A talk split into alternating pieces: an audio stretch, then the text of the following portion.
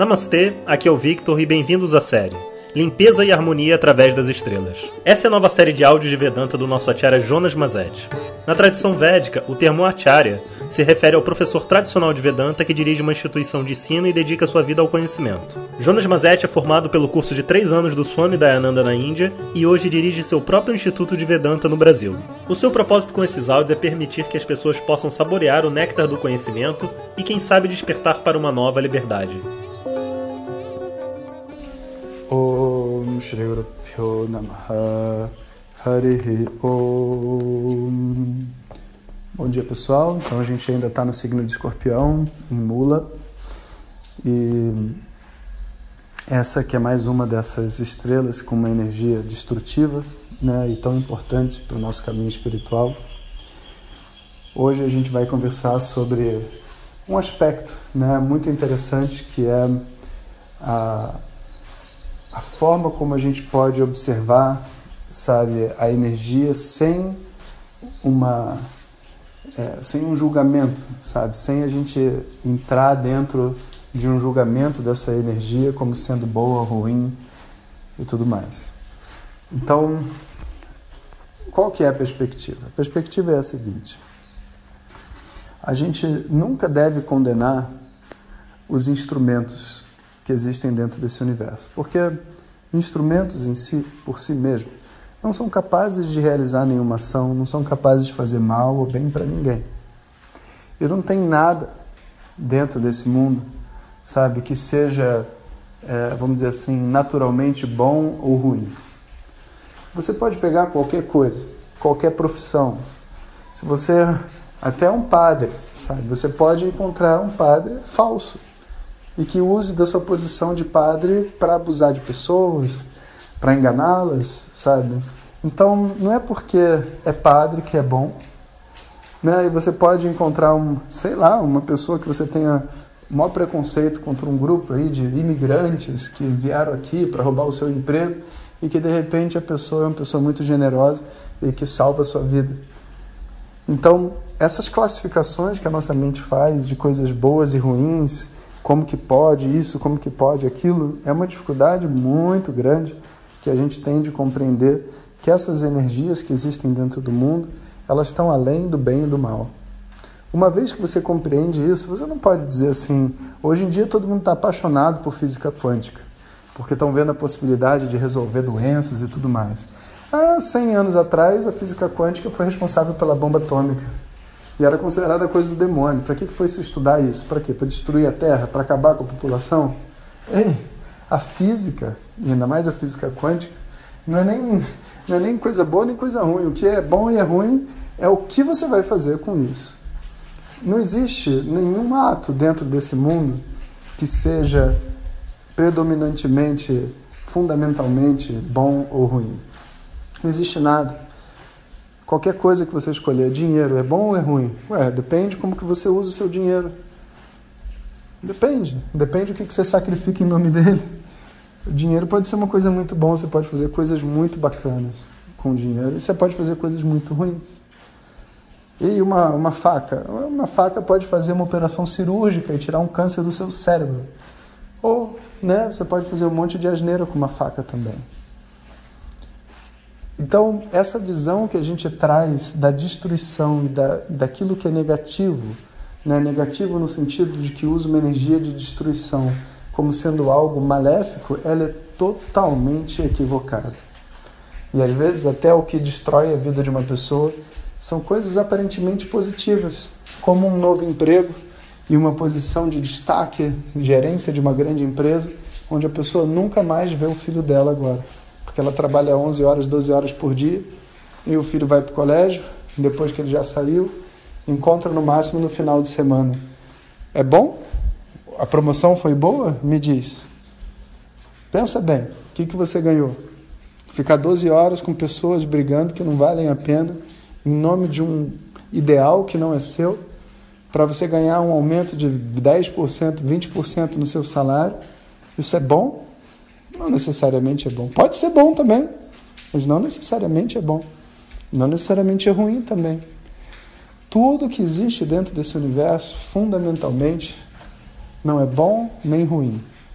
esses julgamentos categóricos, bom, ruim, certo, errado, bem e mal, tudo isso é uma criação do homem. E uma dificuldade nossa de lidar com a nossa própria ignorância, de reconhecer a culpa da ignorância. Porque no momento onde você estabelece que a culpada é a ignorância, a gente só tem uma opção, que é crescer, sabe?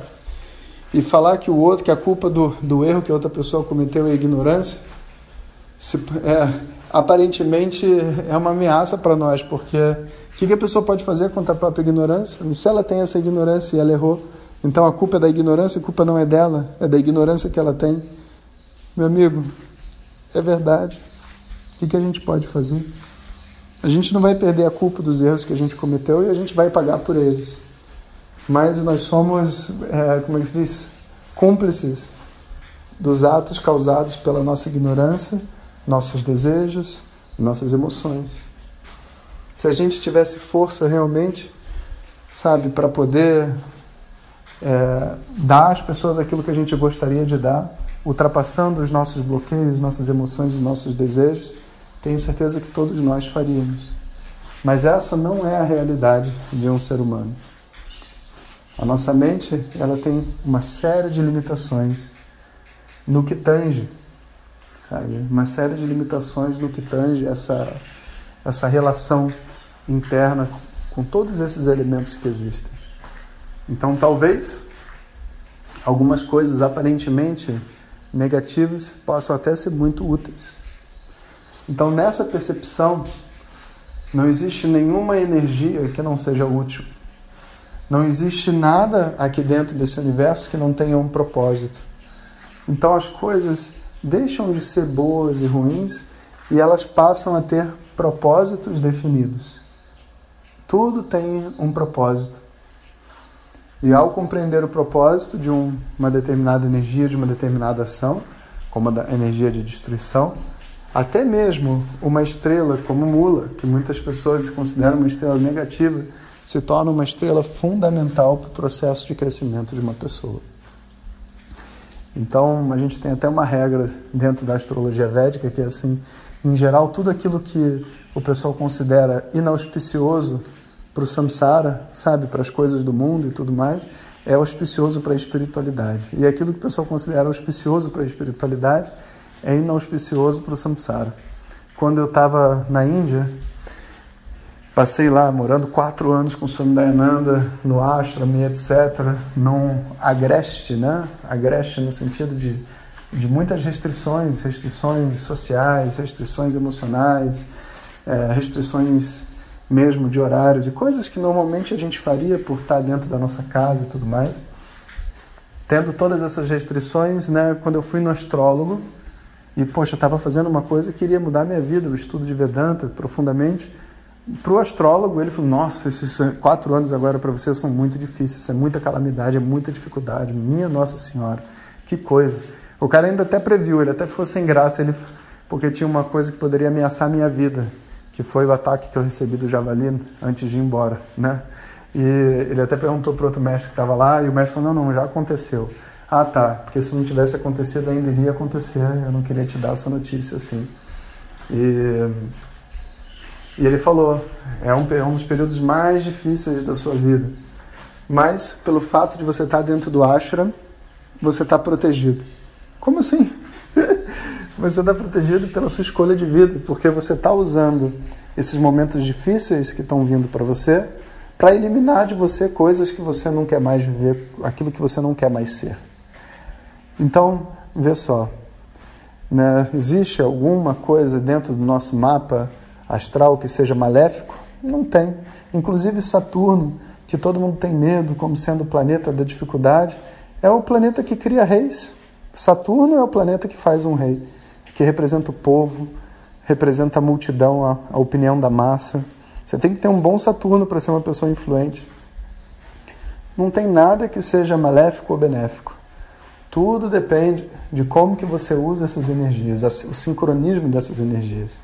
Então aqui, Mula faz um convite para a gente compreender a energia de destruição, sabe? A energia mesmo de destruição que existe no nosso interior e que não é algo que vem, sabe, para nos conectar longe de Deus, muito pelo contrário. Tudo que existe aqui é divino, inclusive a energia de mula, e permeia todo o universo e a gente tem que saber usá-la. Então, a diferença vai ser a gente saber usar essas energias para aquilo que a gente precisa dentro da nossa vida. E o que, que eu preciso destruir? Um monte de coisa que seria muito bom que eu destruísse. Então, é ali que eu uso essa energia. Esse é o entendimento, sabe? E é isso aí, pessoal. Um bom dia para todos. Om Shanti Shanti Shanti Hari Om Shri Guru Pyo Namaha Hari Om